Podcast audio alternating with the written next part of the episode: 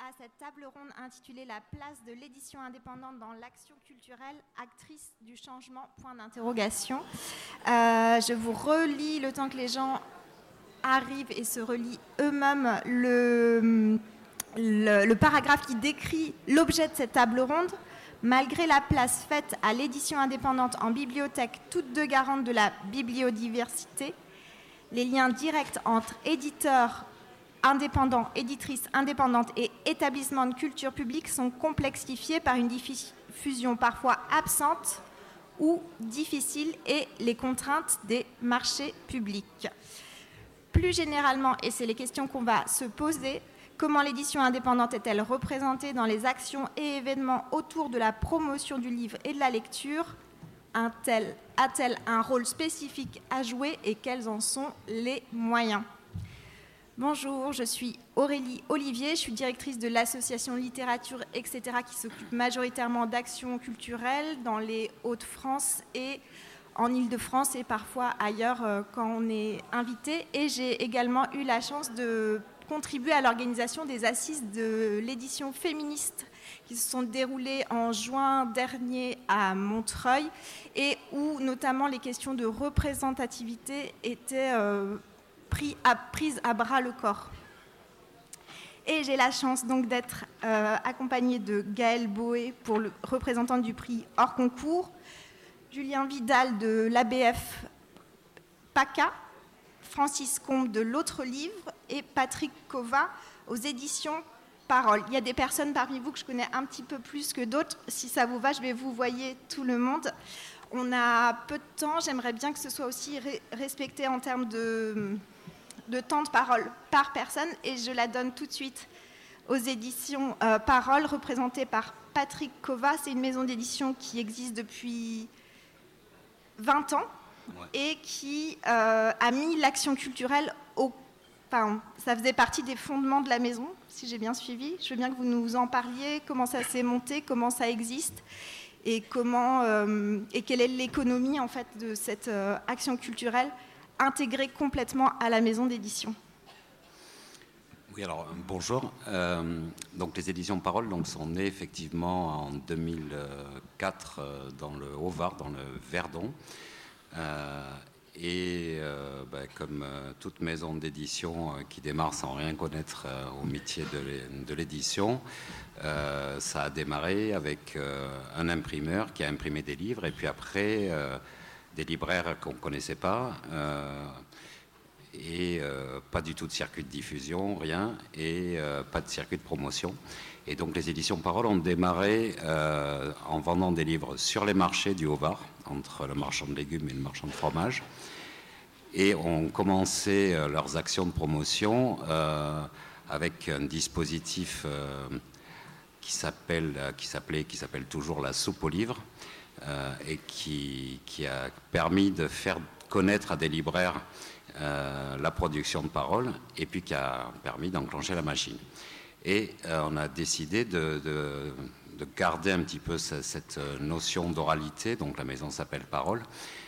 et actuellement, donc, on travaille avec 1400 librairies à peu près, mais toujours dans cette même logique d'utiliser l'oralité pour faire connaître nos livres. Euh, donc d'abord aux libraires et ensuite aux lecteurs potentiels. Et on a, on a continué à développer cette action à travers un dispositif qui s'appelle Parole à voix haute, euh, qui regroupe un certain nombre de, types de manifestations qu'on peut mettre en place, euh, qui vont de, petites veillées type soupe aux livres, où on partage un bol de soupe et quelques textes, à des dispositifs un petit peu plus compliqués. Donc là, il y a une petite vidéo, si vous voulez, qu'on peut passer qui présente un des derniers volets du dispositif qui s'appelle la guinguette littéraire.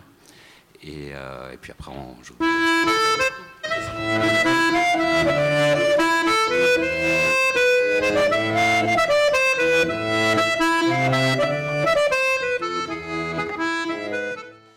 Voilà, en fait, donc euh, la guinguette littéraire, c'est né cette année.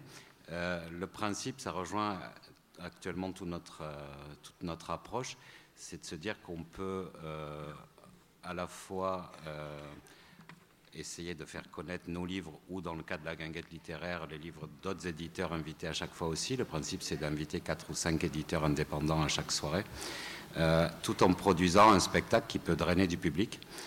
donc intéresser des, communes qui vont accueillir, des partenaires, etc. Euh, ça permet aussi d'avoir à chaque fois une librairie partenaire et donc de tisser un lien dans la durée avec cette librairie-là qui du coup va travailler ses, éditeurs en les connaissant mieux. Euh, et euh, ça permet enfin au public de, vivre des moments un peu atypiques. voilà, d'une soirée dont on n'a pas l'habitude.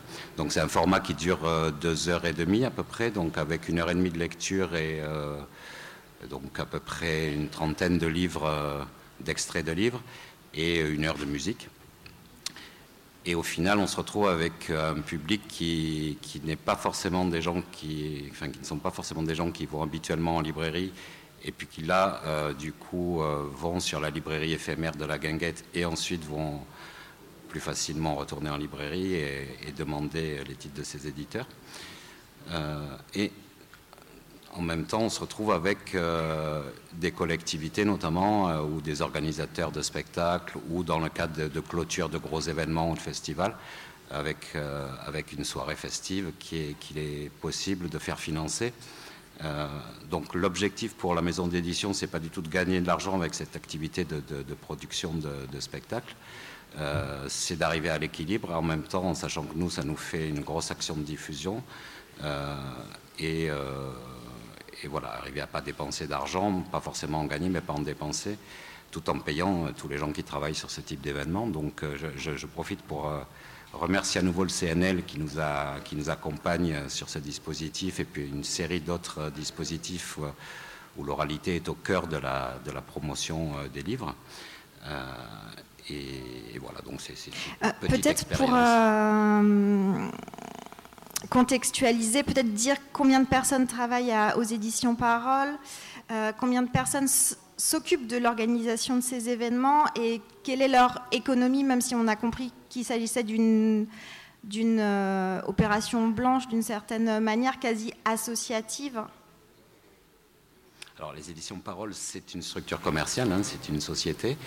Euh, qui emploie 5 personnes à temps plein plus des. Peut-être, je ne sais pas, est-ce que tout le monde l'entend vous Je m'approche un peu. Qui, est, voilà, donc, qui emploie 5 personnes à temps plein, euh, plus des, intervenants sur des missions. Euh, je baisse un peu le micro. Ouais. Attends. Je vais y arriver. Là, comme ça. Euh, voilà, et par contre, pour ce type de, manifestation, donc il y a aussi des, gens qui interviennent à l'émission sur l'organisation, la, diffusion culturelle, etc. Il y a sur un, format de soirée comme ça, il y a deux, comédiens qui sont donc rémunérés euh, sous forme de cachet euh, et des musiciens entre 3 et 5. Donc voilà, c'est des soirées, pour vous donner un ordre d'idée, c'est des soirées qui coûtent à peu près 5000 euros on demande aux communes accueillantes de nous mettre à disposition un lieu, euh, donc une place de village ou un lieu où, les gens puissent danser. Euh, et ensuite, il y a un accord avec un food truck ou, pour la restauration et une librairie qui tient la librairie de la Guinguette. Et sur ces 5000 euros, est-ce qu'il y a une part consacrée à l'auteur, au droit d'auteur, ou, est-ce que vous considérez qu'il s'agit de la promotion, de la diffusion? Oui, alors nous, on demande à nos auteurs, euh, on fait beaucoup de, lectures à voix haute, euh, etc. Et euh, on demande à nos auteurs de ne pas être rémunérés sur la diffusion culturelle. Donc ça veut dire qu'ils ne sont pas tous d'accord, donc on ne donne pas tous les livres. Et par contre, ils sont rémunérés sur, sur la vente de leurs livres, forcément. voilà. Après, euh, il y a des cas particuliers. Et après, les auteurs sont rémunérés quand euh, eux viennent sur place intervenir, ce qui n'est pas toujours le cas. Donc il n'y a pas de droit de représentation en fin de compte Non. Ok. Euh, Gaël Boé, vous, pour vous présenter en quelques mots, vous euh, avez fait votre IUT métier du livre ici à Aix-en-Provence. Euh, vous, vous, donnez des cours au master euh, d'édition de l'Université catholique de Lille. Et vous avez poursuivi un parcours à 360 degrés, et je confirme parce que je vous ai connu il y a quelques années déjà, Euh, dans les métiers du livre, vous avez été libraire, autrice, journaliste, programmatrice de nombreux festivals comme le Salon du livre de Paris de 2013 à 2017 ou euh, encore la Nuit de la lecture de 2016 à 2020. Euh, vous dirigez aujourd'hui Fontaine au Livre, un incubateur des métiers du livre et de l'écrit qui est situé à Paris dans le 11e arrondissement. Et en 2016, donc il y a 7 ans, euh, vous créez l'Académie hors concours, une association centrée autour de deux actions, un prix littéraire, le prix hors concours, et des clubs de lecture, les clubs hors concours qui sont arrivés plus récemment. Est-ce que peut-être vous pouvez raconter, euh, bah, c'était quoi l'enjeu au départ et comment ça s'est développé? Alors oui, avec plaisir. Alors si Camille est là, je veux bien que tu m'aides un petit peu pour cette vidéo, parce que euh, cette, cette présentation, je vais préparer une petite présentation avec quelques chiffres que vous puissiez comprendre un petit peu de quoi il s'agit, sachant que je sais qu'il y a énormément de personnes ici qui connaissent déjà le prix, puisque c'est un prix qui est né en 2016, euh, qui euh, euh, implique chaque année 40 maisons d'édition, c'est-à-dire que j'ai calculé à peu près 200 maisons d'édition indépendantes qui y ont participé depuis le début. Donc, merci beaucoup. super, merci. Et donc c'est un, un prix qui répond en fait au, questionnement qu'on s'est beaucoup posé hier. C'était euh, qu'est-ce qui manque à l'édition indépendante pour qu'elle puisse trouver ses publics? Euh, Il lui manque de la visibilité, il lui manque des moyens de promotion, il lui manque euh, le fait de pouvoir aller rencontrer des publics qui sont des publics a, qu'elle a besoin de rencontrer, qui sont les publics de bibliothèques, les publics de librairies mais aussi le grand public, enfin des, auteurs, des, lecteurs euh, de façon plus large. Et du coup, l'idée, ça a été de se dire, mais et pourquoi on ne créerait pas aussi nos propres outils de promotion? Pourquoi on attendrait toujours finalement de prendre une petite place, la petite place de la petite édition dans les outils de promotion des autres? Et, euh, et en fait, c'est né aussi d'un constat un petit peu euh, évident, c'est qu'on a toujours entendu que l'édition indépendante était absente des grands prix littéraires euh, de la rentrée. Donc chaque année, le concours, le Renaudot, etc., ne laissent pas leur la place euh, à l'édition indépendante. Et en fait, à un moment, on se dit, mais oui, en fait, ils ne laissent pas la place à l'édition indépendante simplement parce que c'est l'industrie du livre qui a créé les outils de sa propre promotion et qui n'a pas forcément tout à fait intérêt à laisser une place à d'autres, sachant que derrière, il y a quand même des ventes de livres qui sont assez importantes. Donc ce serait euh, bon, un geste vraiment très, très euh, étonnant. Donc, euh, donc ça c'est... Cette idée est montée et en fait, à un moment donné, on s'est dit, bah, alors on, c'est donc moi, c'est aussi Marie-Lou Marshall, Marie Marshall, pardon, je l'appelle toujours Marie-Lou, mais Marie Marshall qui depuis a monté les éditions Gorge Bleue. Euh, et en fait, on s'est dit, mais si, euh, et on créait notre propre prix littéraire, si on créait un prix littéraire dédié exclusivement à l'édition indépendante, finalement, on est nombreux, on sait faire des livres, on est plutôt assez bien câblés quand même les uns et les autres, euh, on sait se promouvoir, on sait créer de l'activité, donc, donc faisons-le. J'en ai parlé à quelques éditeurs un jour où je travaillais justement à l'époque quand je travaillais sur le salon du livre et euh, qui m'ont dit mais carrément mais c'est tellement une bonne idée nous on, en est on en est on en est. Donc on a commencé une première édition un peu ambitieuse avec 50, euh, 50 euh, maisons d'édition qui étaient proposées parce qu'on a décidé de faire un, un système un petit peu différent. Normalement, un prix littéraire, ça se fait de cette façon-là. C'est-à-dire que le jury du prix est approché par les, les attachés de presse, les éditeurs, qui leur disent bah, là, je vais sortir un super bouquin à la rentrée, etc. donc, ils compilent une somme de, livres qu'ils lisent les uns les autres et dans lequel ils donnent une sélection. Puis cette sélection est débattue, etc. Là, on s'est dit on va faire un petit peu les choses différemment. On va essayer d'éviter l'entre-soi. On va faire en sorte que les éditeurs eux-mêmes s'inscrivent. Donc, ce qui nous permet, en fait, d'avoir des éditeurs qu'on ne connaît pas, dont on n'a jamais entendu parler, euh, qui, du coup, euh, bah, postulent, en fait, euh, s'inscrivent au prix. on parle d'éditeurs indépendants qui font moins d'un million d'euros de chiffre d'affaires, qui, qui vont publier de manière francophone, parce que du coup, ça nous permet d'avoir le rapport avec l'auteur directement et de ne pas passer par le prisme du traducteur. Et, euh, sur, et donc chacun nous présente un seul texte de son catalogue publié dans l'année et demie précédant la remise du prix. Et, euh, on, fait une première sélection, qui est ce livre que vous voyez à l'écran, euh, qui est un recueil de 40 extraits de 8000 signes des textes. Et en fait, on, on, se dit, ben, on peut déjà faire une sélection très très large, commencer à juger sur une sélection large pour en fait resserrer ensuite. On ne pourrait pas évidemment demander aux gens de lire 40 livres. Et donc ça, c'est la première chose. La deuxième, c'est qu'on adapte euh, notre, notre façon de fonctionner à nos publics, qui sont donc les professionnels du livre, les libraires, les bibliothécaires, les agents littéraires, les institutions du livre, toutes les personnes qui vont pouvoir être des relais d'information par rapport à ces, à ces textes. Donc on a construit le livre avec des extraits, parce qu'on considère que les professionnels du livre savent quand même euh, juger d'un texte sur un, sur un temps un peu court, mais aussi avec toutes les informations nécessaires pour qu'après on puisse aller contacter l'auteur, savoir comment il est diffusé, comment avoir son mail direct, pouvoir le contacter directement, etc.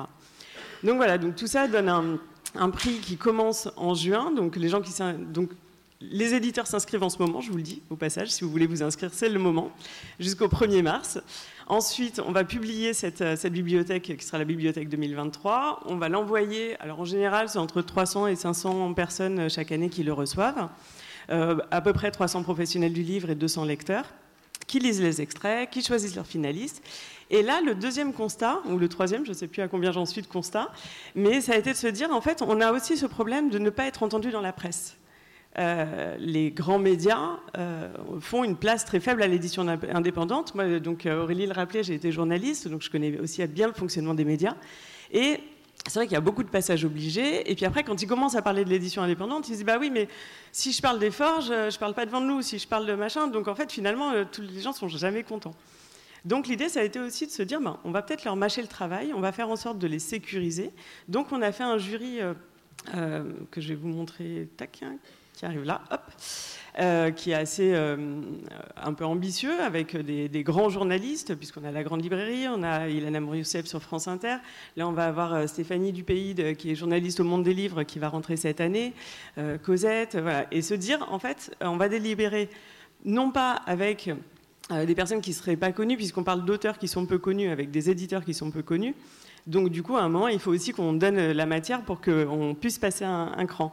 Et donc on délibère avec des grands journalistes qui d'ailleurs, je vous le dis, adorent vos textes, parce qu'à chaque fois, les, délibérations sont, sont, chargées et euh, ils sont très heureux de participer à ce prix qui les sort un peu de leur quotidien. Et, euh, et de se dire qu'in fine, on a un prix qui est adoubé par des journalistes de renom, et qui du coup euh, va pouvoir être pris assez facilement par les confrères et les concerts qui du coup vont se dire bah, s'ils ont aimé, euh, je peux y aller euh, sans voilà, je prends pas de risque. Si je Et si je dois au moins parler d'un titre de l'édition indépendante, bah, ce sera celui-là. Et de 5, bah, ce sera la sélection. Et de 40, bah, il y en a derrière. Et puis une fois qu'on commence à découvrir les catalogues, c'est un peu l'idée, c'est de faire rentrer vos catalogues aussi dans leurs habitudes et se dire ah bah ça, moi j'ai adoré cette maison d'édition. Et bah, du coup, je vais quand même suivre un peu ce qu'ils font par la suite. Donc, euh, donc, voilà, donc ça c'est le, prix quand on est à sa septième, à sa huitième année, euh, qui va en être à sa huitième année 2020, en 2023. Et donc pour vous donner un petit peu l'organisation et pour vous dire aussi qu'on a créé en parallèle de ça des clubs de lecture parce qu'en fait on s'est rendu compte que ce qui manquait aussi à l'édition indépendante, ce sont des lecteurs. Euh, des lecteurs qui soient aguerris, qui soient confiants dans leur capacité de lecture, simplement parce que quelqu'un qui lit euh, assez peu, voilà, qui lit quelques livres dans l'année et qui n'a pas tellement confiance en lui, qu'est-ce qu'il va faire? Il va aller lire les livres les plus mainstream, en fait, ceux qui ont été conseillés par le plus grand nombre en se disant bah, je prends pas de risque, si je lis celui-là, tout le monde a dit que c'était bien, mon voisin m'a dit que c'était bien, machin m'a dit que c'était bien, donc voilà, je peux y aller. Alors que quelqu'un qui a confiance en lui en, tant que lecteur, lui au contraire, il va se dire bah, moi je peux aller euh, commencer à regarder en librairie le livre qui est un petit peu plus loin, qui est peut-être caché sous la table, qui est machin, etc. Parce que je sais que si ce livre me plaît, je pourrais me faire confiance.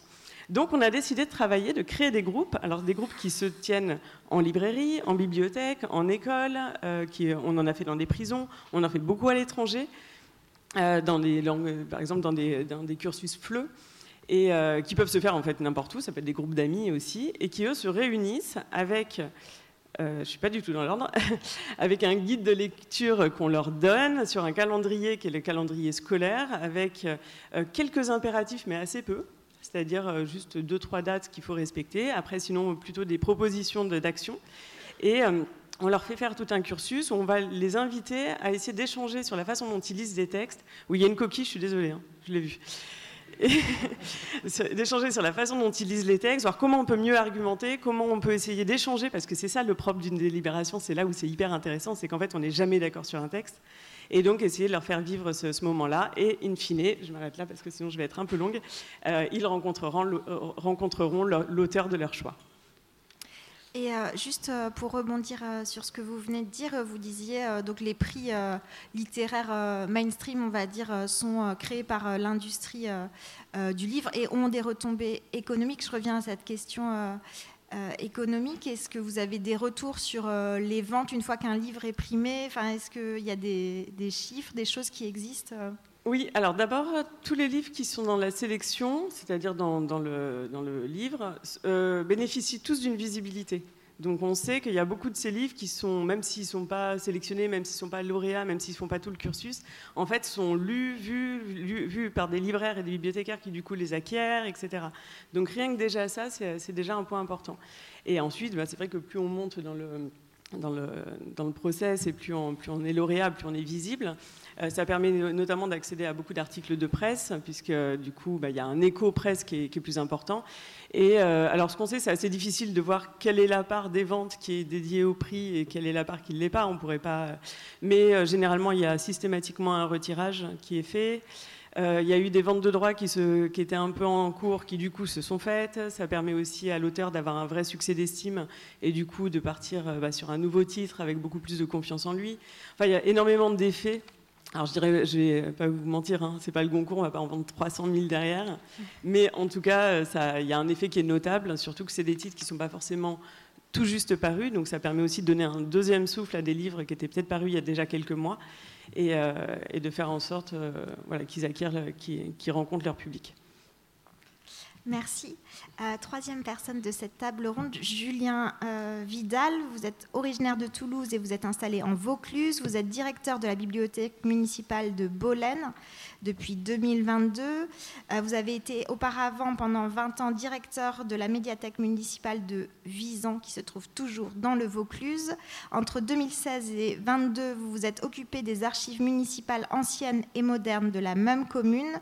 Vous avez participé à la création d'un réseau de lecture publique, le réseau des bibliothèques de l'enclave des Pape Pays de Grignan, euh, qui fonctionne depuis 2020. Ça fait 10 ans que vous êtes membre de l'ABF et depuis un an, vous êtes président du groupe PACA Corse et membre du bureau national. Alors, les relations entre l'édition indépendante et la bibliothèque Alors, euh, bah, l'une des missions des bibliothèques, c'est de faire la promotion de la diversité culturelle, de la créativité. Donc, les bibliothèques ont toute légitimité à soutenir, à promouvoir, à accompagner euh, les éditeurs indépendants.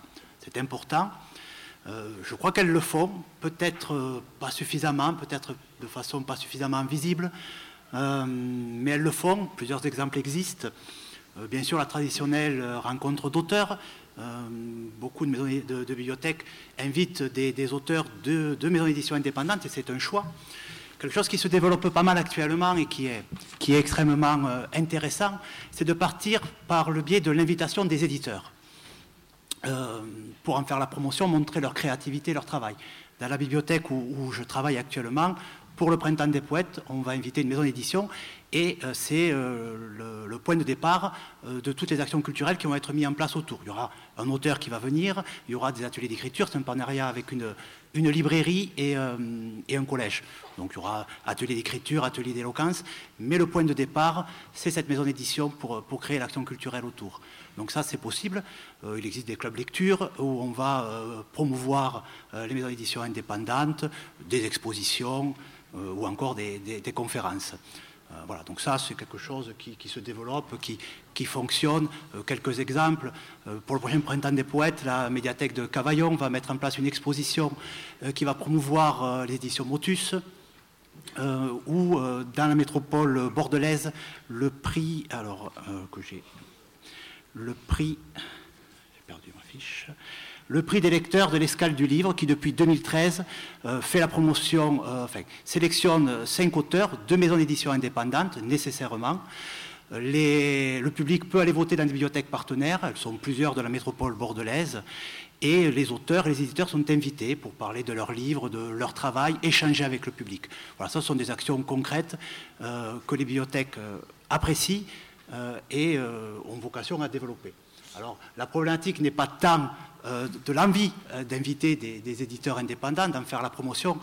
La problématique est, double. les moyens, évidemment, hein, financiers. Quand les budgets ne, sont pas là, il est compliqué de mettre en place des actions, et là, que ce soit pour les éditeurs indépendants ou pour les éditeurs mainstream.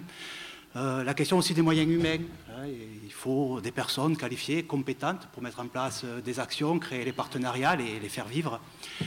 Mais peut-être que la, problématique principale, c'est la visibilité. Euh, là, on est, bon, vous l'avez dit, hein, notamment, hein, rendre visible euh, les maisons d'édition indépendantes, ce n'est pas toujours facile, même au sein euh, des équipes, des, équipes des bibliothèques.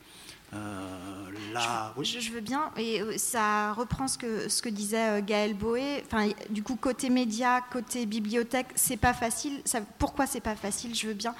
il est question d'habitude, mais on peut imaginer que les, journalistes sont curieux. Qu'est-ce qui se joue en fait Quel est le rapport de force qui existe. Enfin, je veux bien que vous développiez l'un et l'autre, l'une et l'autre comme vous voulez. Allez, j'y vais. Euh, bon, bien sûr, la, diffusion plus faible que les éditeurs appartenant à des grands groupes a, un impact dans, les, bibliothèques. Euh, les catalogues que l'on reçoit, les sites auxquels on s'abonne, la veille documentaire que l'on effectue euh, va être impactée par cette faible, faible diffusion. Hein. D'où l'importance de sensibiliser et de former les équipes. L'Agence régionale du livre en région PACA fait un travail formidable là-dessus, en mettant en rapport et en accompagnant libraires, les libraires sont des acteurs de, cette chaîne du livre. Hein. Libraires, euh, bibliothécaires et éditeurs, c'est important. Les bibliothèques départementales de prêt ont aussi un rôle à jouer extrêmement important, et elles le jouent hein, d'ailleurs, euh, notamment dans des bibliothèques plus rurales, des équipements moyens ou petits, avec des profils de professionnels euh, très hétéroclites, des présences de bénévoles. Donc voilà, on a besoin de, structures qui nous accompagnent, qui, nous aident et qui nous mettent en rapport aussi avec les éditeurs pour, faire, pour rendre visibles les catalogues euh, des maisons d'édition que l'on ne connaît pas forcément parce qu'on ne les reçoit pas, par exemple. Hmm. Oui, et du coup, je vais abonder dans ton sens. Le problème, euh, c'est souvent ce que nous reportent les bibliothécaires, c'est qu'eux, ils ont une amitié naturelle avec l'édition indépendante du fait de l'envie de défendre la biodiversité, mais en fait, ils ne savent pas où trouver l'information ils ont du mal parce qu'en fait l'information ne leur parvient pas naturellement et du coup euh, bah, ils commencent à aller d'un site à l'autre, à l'autre, à l'autre. Puis il y en a qui sont plus, euh, certains éditeurs communiquent mieux et depuis plus longtemps que d'autres qui sont peut-être plus jeunes et qui sont en train d'arriver. Et donc du coup ils savent pas où trouver l'information et c'est souvent un peu le, le problème euh, déjà avant même de se dire une fois qu'on a l'information est-ce qu'on va réussir à la traiter ou pas. Merci. Euh, Francis Combe, vous vivez à Aubervilliers, qui n'est pas tout à fait Paris. Euh, de euh, alors, vous avez une, une bio-bibliographie que j'ai essayé de synthétiser. de 80 à 92, vous avez été directeur littéraire des éditions Messidor et l'un des responsables de la revue Europe. De 93 à 2008, vous vous êtes occupé avec le poète Gérard Cartier de la campagne d'affichage de poèmes dans le métro qu'ils avaient proposé à la RATP. Euh, cette campagne d'affichage, j'imagine, donc c'est plus vous qui vous en occupez, mais elle existe euh, toujours et on pourrait euh, par ailleurs la questionner en dehors de cette table ronde parce que ce serait long. de 4, en 93, avec un collectif d'écrivains, vous avez fondé les éditions Le Temps des Cerises, dont vous avez assuré la direction pendant une vingtaine d'années. De 2011 à 2018, vous avez dirigé le festival de poésie biennale international des poètes en Val-de-Marne, que vous aviez fondé avec le poète Henri Deluy. Euh, vous êtes vous-même poète, vous avez publié plus de 20 recueils. Euh, vous êtes engagé dans la défense de l'édition indépendante euh, depuis au moins 81, euh, je pense, mais en tout cas en 2003, vous avez créé l'association L'autre livre dont vous êtes président et qui fédère 205 éditeurs indépendants. Euh, L'autre livre, c'est deux salons par an euh, qui se situent à Paris, donc au, au, au Palais de la Femme et à la Halle des Blancs Manteaux. Et en 2020, en pleine période Covid, vous publiez un livre blanc et un plan d'urgence et si je reprends euh, les principes de ce plan d'urgence qui faisait un point euh, sur euh, le tarif du livre, les relations commerciales avec les libraires et les grandes enseignes, vous vous adressiez au ministère de l'économie, au ministère de la culture et de la communication afin d'assurer une plus grande visibilité aux maisons d'édition indépendantes. Est-ce que peut-être vous pouvez nous raconter la naissance, l'histoire de l'autre livre et Bon. D'accord. Et en fait, dans ce, que je- dans ce plan d'urgence, en- à vrai dire, il est question des médias, mais assez peu d'actions culturelles. On en avait discuté euh, en amont de cette table ronde. Enfin, voilà, quelles seraient les préconisations ou Qu'est-ce qui vous Je vous laisse euh, la parole. Vous savez tout là. Euh, D'abord, je voudrais remercier la Fédération pour euh, cette invitation. Et je me réjouis du succès de ces assises. L'autre livre est aussi une jeune association puisque nous célébrons cette année notre 20e anniversaire. Et euh, outre l'organisation du salon, nous avions euh, tenu des états généraux de l'édition indépendante euh, en 2004, d'où était sorti un livre blanc. Je constate, au vu de nos débats de ces deux jours, que les grands problèmes que l'on avait pu diagnostiquer en 2004 sont toujours là. Simplement, un certain nombre de traits négatifs de la situation se sont nettement accentués. La concentration, le duopole auquel nous devons faire face depuis des années dans ce pays, en matière d'édition, est en train de se transformer en monopole, avec euh, les craintes légitimes que cela suscite, non seulement du point de vue de la concurrence, des conditions de la concurrence dans les métiers du livre, dans les métiers de l'édition, mais aussi pour les conséquences que ça peut avoir en matière euh, culturelle, en matière de liberté d'expression, tout simplement. La situation des éditeurs indépendants est, elle aussi toujours euh, contradictoire. Il y a à la fois une très grande vitalité, et c'est une chance, je pense, pour ce pays que l'existence de près de, plus de 2000 éditeurs indépendants, mais en même temps, beaucoup ne s'en tirent pas, pour dire la vérité. Et l'étude que vous avez, euh, que la fédération a, a conduite, euh, le confirme. Et puis il y a un problème majeur qui est quand même en arrière-plan de euh, toute notre activité, mais que nous n'évoquons presque jamais, qui est presque euh, une tache blanche dans notre réflexion bien souvent, c'est la situation du lectorat. L'enquête qui avait été menée par euh, le ministère de la Culture en 2020, publiée en juillet 2020, sur 50 ans de pratiques culturelles, fait apparaître, et ça devrait tous nous préoccuper beaucoup, une tendance au déclin de la lecture des livres dans ce pays. Le nombre des non-lecteurs, qui avait baissé entre 70 et 80, depuis les années 90 remonte, et en passe d'atteindre 40%. 38%, pour être précis. Avec euh, quand même une double remarque, un taux de non-lecteurs beaucoup plus fort dans les milieux populaires, 47% contre 15% chez les cadres, et dans la jeunesse. Les jeunes, qui étaient la catégorie qui lisait le plus traditionnellement, les jeunes de 15, disons jusqu'à 35 ans, euh, voient le nombre de non-lecteurs exploser pratiquement, mmh.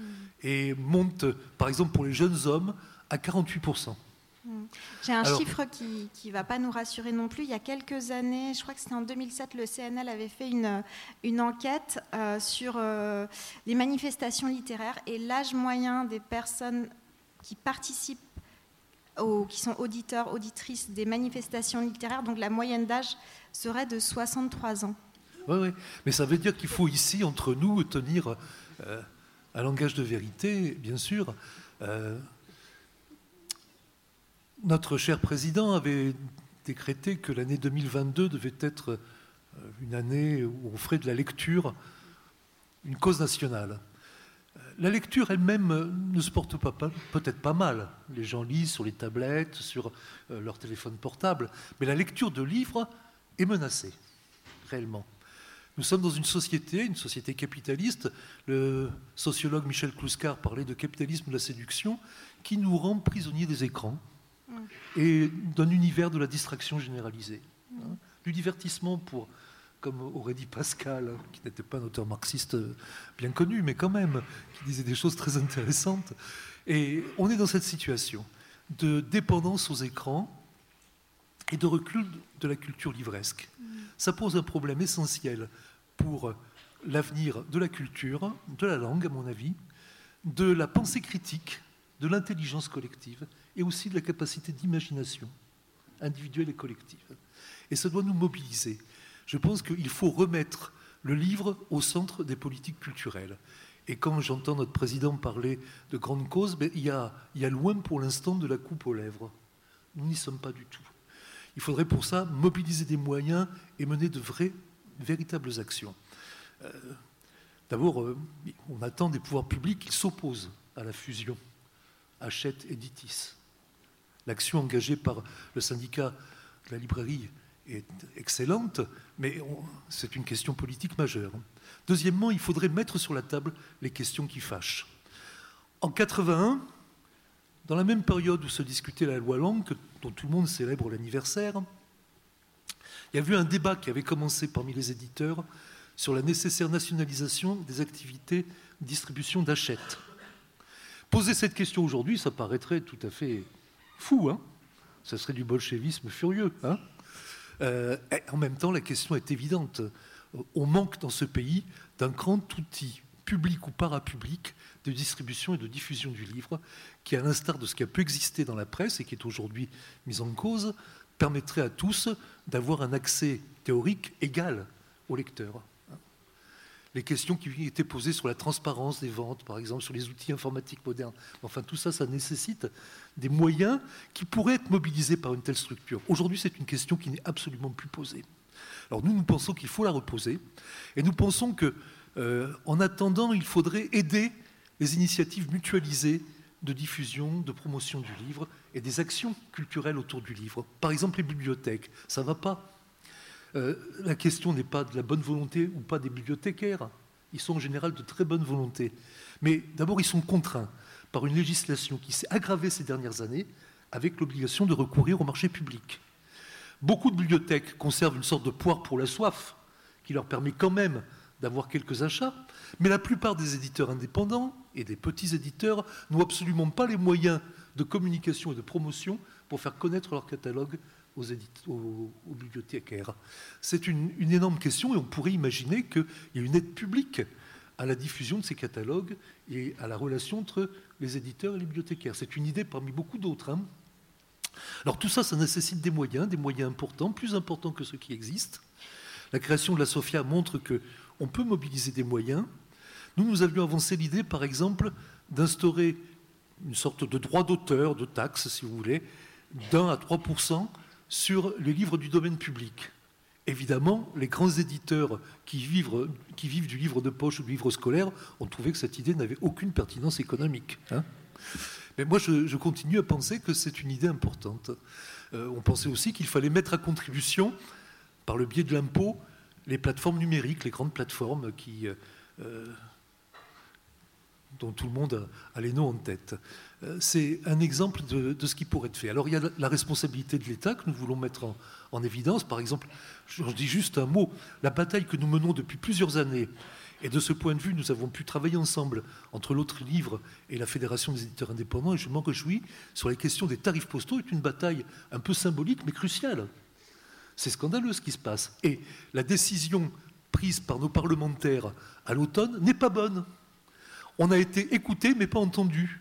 L'idée d'instaurer un plafond, un, plancher de 3 euros, c'est ridicule. Notre problème, c'est au contraire de rendre le livre accessible, et pas pour telle ou telle catégorie de la chaîne du livre, comme ça a été fait pendant le confinement, où les libraires avaient eu euh, une aide dans ce domaine, mais pour tous les acteurs du livre, en fait pour l'objet livre en tant qu'objet culturel.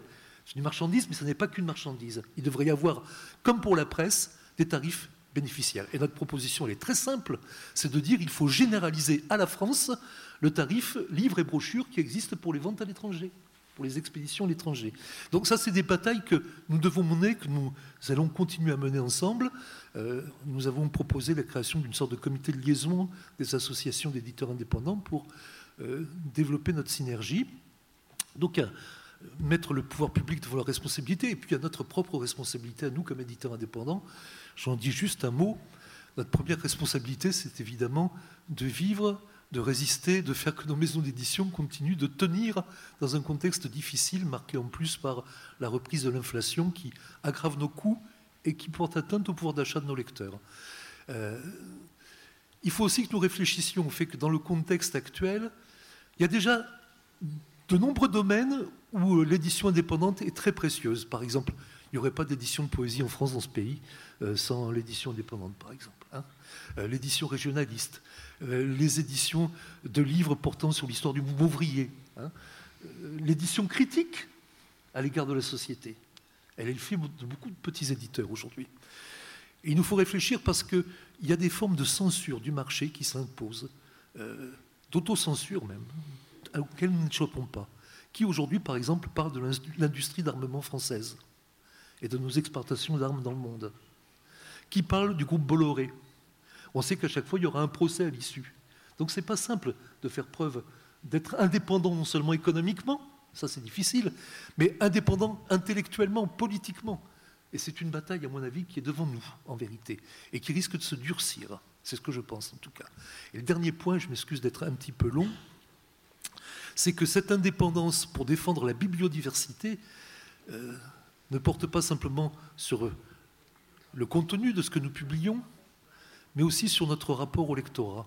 Je pense que ce que j'ai dit précédemment sur euh, la crise du lectorat qui s'esquisse euh, fait qu'il est encore plus nécessaire d'élargir le cercle des lecteurs, en tout cas de se battre pour ça. L'existence de nos maisons est liée à cette bataille. Elsa Triolet, dans les années 50, avait lancé ce qu'elle appelait la bataille du livre en allant ouvrir des bibliothèques dans les comités d'entreprise, dans les usines. On est loin de cette période, mais euh, d'une certaine façon, ce que font nos amis, par exemple, des éditions Parole en est un exemple. Il y a des formes nouvelles à trouver pour élargir le cercle des lecteurs, aller vers les milieux populaires, aller vers la jeunesse. C'est l'avenir de la librairie qui est en cause, l'avenir de nos livres, mais l'avenir de la culture. Et donc je pense que nous avons une bataille précieuse à mener ensemble. Merci.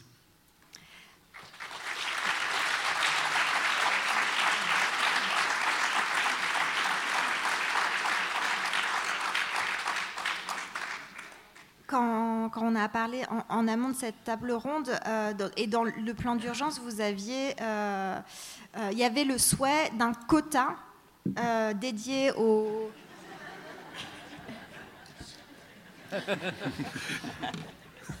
d'un quota de. Je suis asthmatique aussi, mais c'est peut-être le seul point vrai, vraiment d'un quota de livres édités par des maisons d'édition indépendantes dans les médias.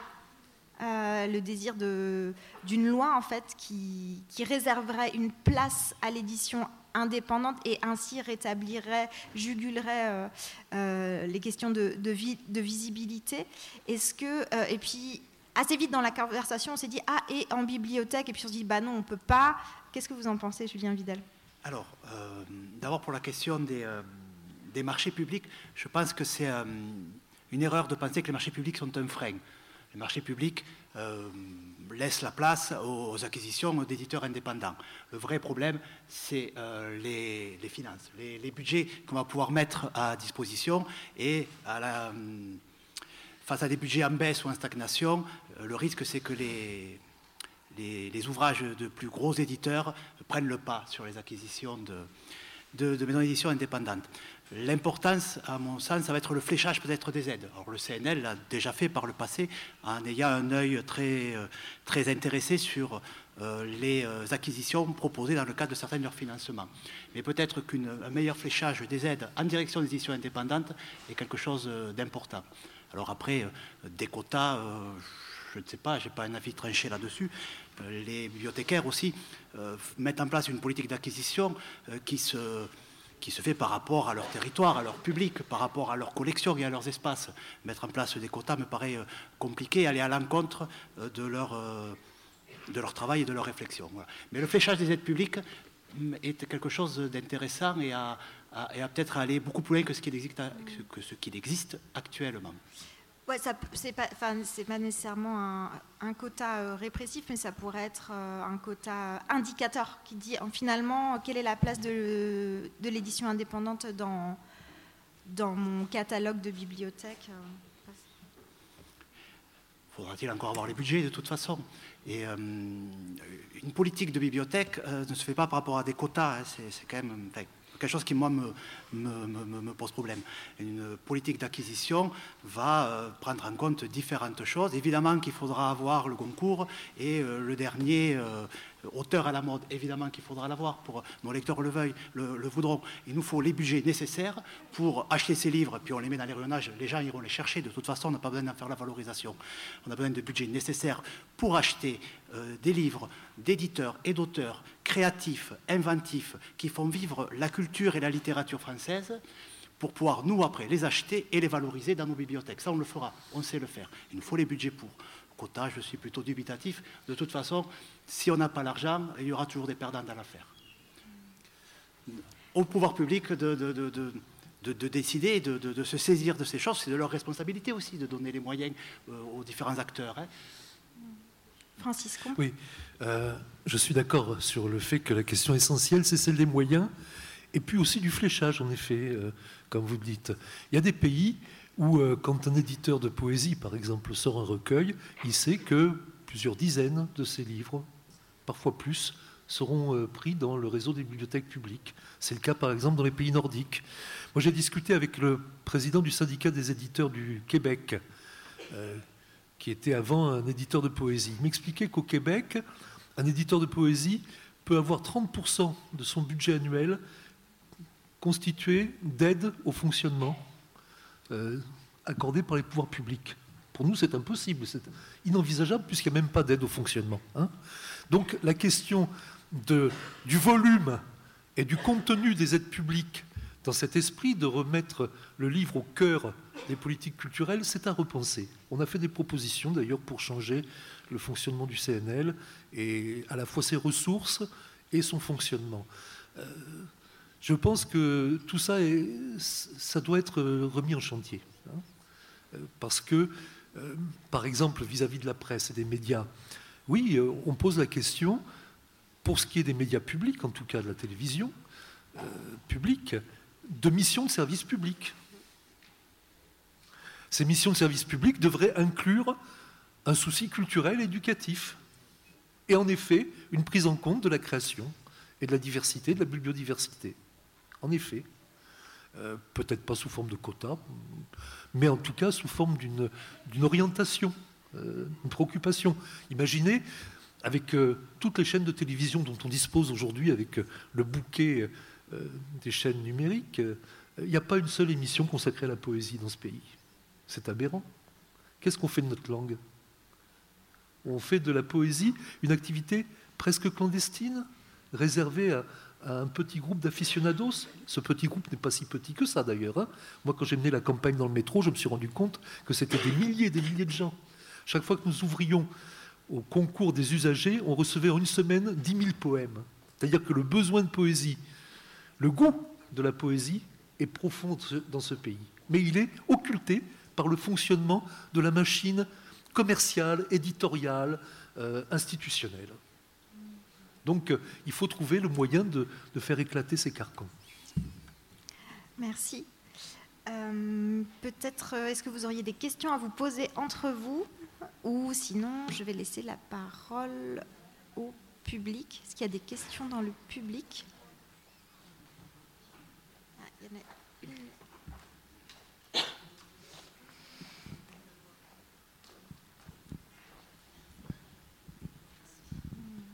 Bonjour. Euh, moi, je voudrais juste revenir sur un point qui a été évoqué sur les, bibliothèques et le recours aux appels d'offres. Alors, c'est un positionnement de, libraire, euh, donc euh, ça fait trois ans que je ne les ai pas fait, donc peut-être que la loi a terriblement changé depuis, mais je, doute. je rejoins Julien Vidal, le recours à l'appel d'offres, pour moi, n'est pas un frein au fait qu'une bibliothèque va, commander ses livres. Même au contraire, pour euh, le libraire qui va obtenir l'appel d'offres, c'est même une sécurité puisque c'est pour 3 ans, 4 ans et qu'il y a un aménagement.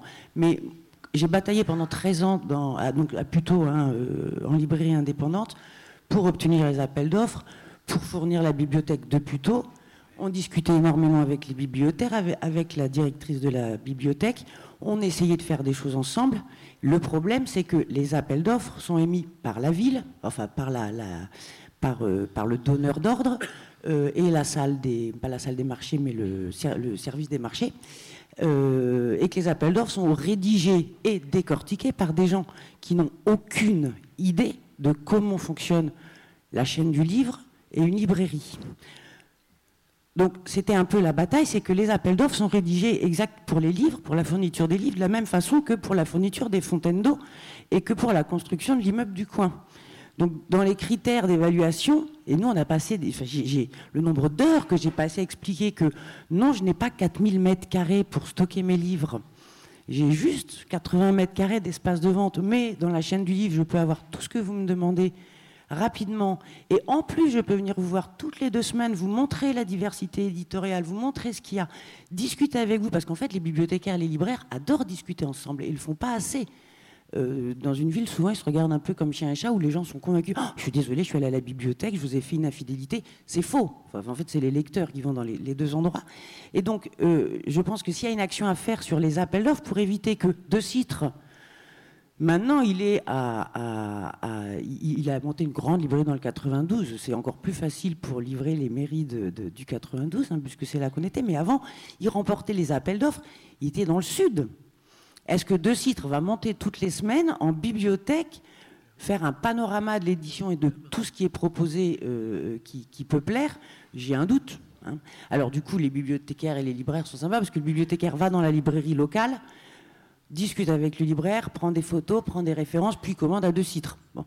Euh, mais je pense que c'est sur la, la législation propre à l'appel d'offres, propre à ce domaine-là, au livre, qu'il faudrait pouvoir agir. Je ne sais pas par qui ni comment. Euh, plus que de dire ah l'appel d'offres c'est dégueulasse, ça empêche le libraire de livrer parce qu'en plus la proximité n'est pas un critère, ne, ne, doit pas être un critère, ce qui est tellement faux euh, sur ce, sur ce domaine-là. voilà. J'ai fini. Qu'il y a des réactions? Je suis d'accord. C'est évident qu'il faut faire évoluer la législation dans ce domaine. Hein. Elle n'est pas adaptée, à mon avis. Hein bien sûr. Parce que le souci, de, au contraire de travailler avec les libraires locaux, est un souci légitime des élus notamment. Hein. Euh, et euh, on pourrait prendre en compte aussi la question de la biodiversité dans, dans ces, orientations des appels d'offres. Par exemple, nous avions proposé que euh, quand il y a eu le débat sur le label de librairie de référence, la part consacré aux éditeurs indépendants soit un des critères pris en compte pour euh, euh, considérer qu'un libraire pouvait être euh, un libraire de référence. Bon, ça n'a pas été formalisé véritablement, mais moi je pense qu'il faut remettre ces questions au chantier, bien sûr. Surtout que, donc je suis entièrement d'accord avec vous, hein, c'est toute une problématique pour arriver à, pouvoir travailler avec les libraires de notre territoire. Hein, c'est insoluble pour le moment tant que la législation ne sera pas changée. Mais les libraires ont un rôle à jouer pour pouvoir rendre visibles les éditeurs indépendants, d'ailleurs dans, leur librairie, mais aussi dans les bibliothèques. Parce qu'on ne sait pas tout, il y a une profusion de titres qui sortent, et les, libraires sont aussi un des acteurs qui va pouvoir rendre visibles les éditions indépendantes et être un appui solide pour les bibliothécaires pour pouvoir faire ces acquisitions et faire vivre ces fonds. Mais là, je n'ai pas de solution. Je voudrais juste intervenir dans le même sujet.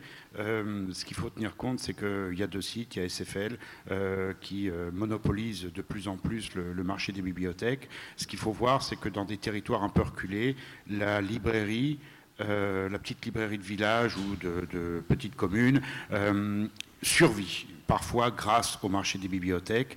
Et j'ai vu des, amis libraires qui ont été quasiment en péril à cause du transfert de marché des bibliothèques à Paris. Et il y a l'autre aberration qui est complètement écologique, c'est-à-dire que quand euh, une bibliothèque euh, de notre territoire commande un livre, le livre monte à Paris, et redescend peut-être à, à, 10 km de chez nous. Voilà, c'était, c'est bonjour l'écologie, comme on dit. Alors, j'avais surtout une question par rapport au frais de port, qui est quelque chose de, euh, de récurrent. Euh, quelle est la position de l'édition industrielle face à ces frais de port? Parce que je sais que les frais de port sont plus liés à l'envoi à l'unité, ce que ne connaît quasiment pas l'édition industrielle, mais quelle est sa position et si elle est concernée, serait-elle un allié, autant servir des, forces pour justement peser sur euh, le gouvernement et les ministères concernés?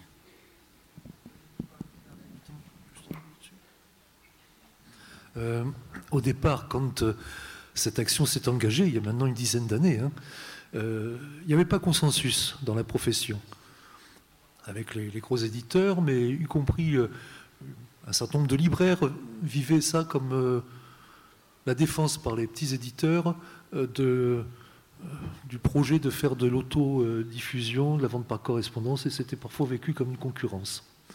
En vérité, nous on dit c'est pas tel ou tel acteur qui doit bénéficier, c'est l'objet livre. Et donc ça doit bénéficier à tout le monde, au libraire, à l'éditeur, à l'auteur, à celui qui envoie des services de presse, au lecteur tout simplement qui veut envoyer un livre, faire un cadeau. Hein.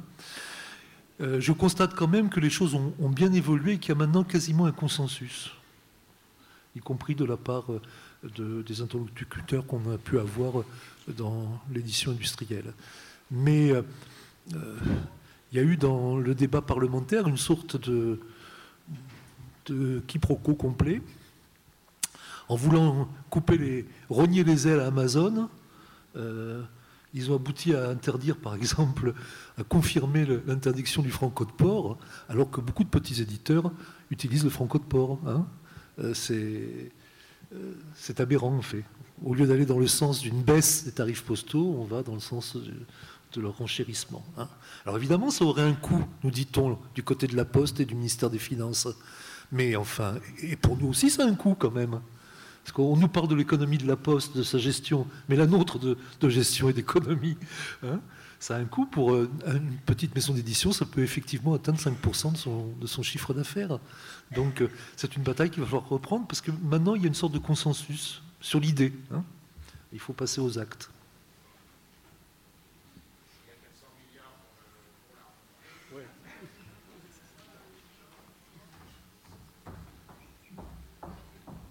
Plus 15 milliards par an.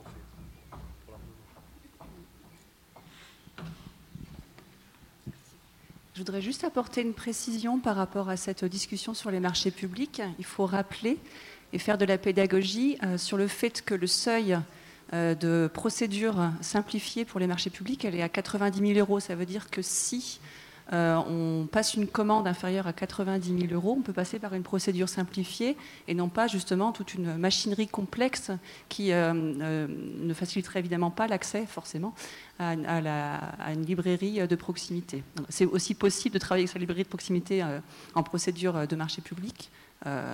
voilà, mais en fait on oublie, enfin on constate en tout cas sur les territoires euh, qu'il y a de la pédagogie à faire et que bien souvent, euh, malgré ce seuil, euh, beaucoup de bibliothèques ou de collectivités plutôt passent par des procédures voilà, très codifiées d'appel d'offres. C'est un travail qui est mené, de, à mon avis, de pédagogie, mais qu'on doit faire. Et, d'ailleurs, dans la fiche qui est envoyée par le gouvernement à tous les acheteurs, il y a deux objectifs, dont le premier, c'est la proximité. Ce n'est pas coercitif, mais c'est un objectif en tout cas de la loi. On va prendre une dernière question.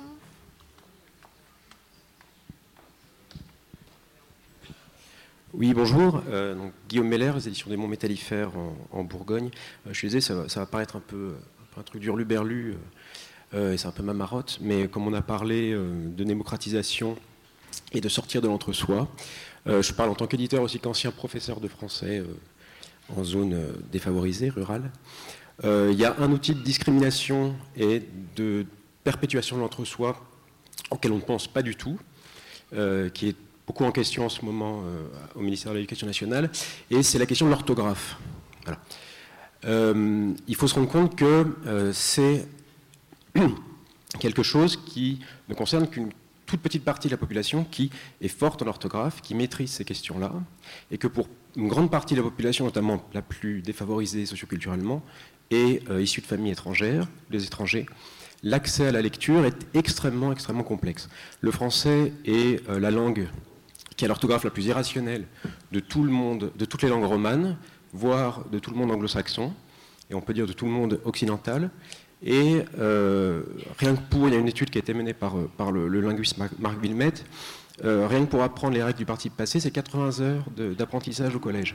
Il faut imaginer ce que ces heures pourraient être, comment on pourrait mettre à profit ces heures pour sensibiliser, ouvrir la sensibilité, disons, à la lecture des collégiens, qui passent des dizaines et des dizaines d'heures à apprendre à écrire des mots de manière bête, au lieu d'étudier la littérature, de réfléchir à la littérature, de pratiquer la langue, l'écriture. Euh, enfin voilà. Donc c'était juste, c'est une question qui n'est pas du tout abordée. Euh, ça vaut le coup de s'y intéresser en tant qu'éditeur. Il y a des travaux qui ont été menés. Il y a une espèce de, consensus de tous les linguistes sur la nécessité d'une réforme de simplification et de rationalisation de l'orthographe. Je vous invite à regarder les travaux notamment de l'EROFA, euh, l'étude pour une rationalisation de l'orthographe française.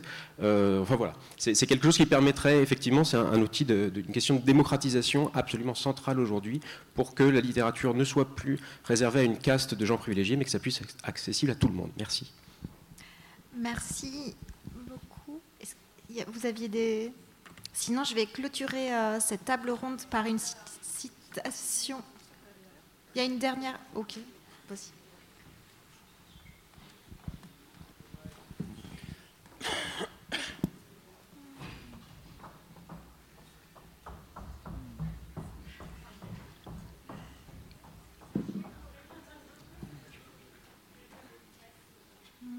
Bonjour euh, et merci d'avoir fait le, déplacement pour m'apporter ce micro.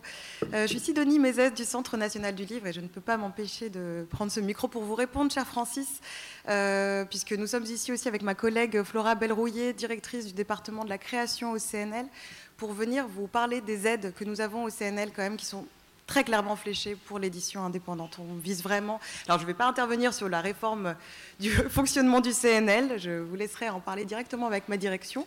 Euh, mais en attendant, sur nos dispositifs, et nous en avons parlé largement, et merci à toutes les ARL qui sont présentes ici pendant, pendant, pendant ces assises, qui se font le relais en fait de notre parole à travers des webinaires que nous organisons régulièrement maintenant avec les éditeurs des régions. Euh, mais nous soutenons et Pat Kova en est un très bon exemple. Nous soutenons aujourd'hui vraiment à travers des actions pour la diffusion, la promotion et la surdiffusion des, actions en fait qui vous aident à vous faire connaître et faire connaître vos catalogues et vos auteurs. Donc nous, on est ici euh, jusqu'à 15h. Si vous souhaitez avoir euh, des réponses à vos questions sur le sujet, n'hésitez pas. En tout cas, ces aides, elles ont vraiment pour vocation à vous accompagner dans le renforcement de votre visibilité, de votre, euh, voilà, de votre, de votre notoriété dans ce contexte que l'on sait difficile. On en a bien conscience. L'édition indépendante aujourd'hui, évidemment, peine à se rendre la plus, la plus visible possible, mais on souhaite en tout cas vraiment être à vos côtés et je pense qu'on essaye, et merci encore aux ARL de le faire le, plus largement possible. Voilà. Et Francis, je, mon stand est juste ici, je vous y attends avec grand plaisir pour poursuivre ces échanges. Oui, oui. Nous, on demande surtout l'augmentation des moyens du CNL et on a fait des propositions pour ce faire. Hein. Et des moyens humains. Ça va avec. Parce que c'est très précieux, effectivement. Hein. Le CNL est issu de la résistance. Euh, au départ, c'était la caisse du livre. Je connaissais le poète Rouben Melik, qui avait été l'un de ses fondateurs. Euh, c'est un outil très précieux. Heureusement que nous avons en France une politique publique en matière culturelle. Hein. c'est un acquis, mais c'est un acquis à préserver, à développer, à renforcer considérablement. Alors, euh, merci. Alors, je vais terminer cette, euh, clore cette table ronde qui semble, semble s'ouvrir euh, vers d'autres horizons par les mots, non pas de Rosine Blachelot, mais de la poétesse Edith Azam, qui sont les mots sont à tout le monde. Merci beaucoup.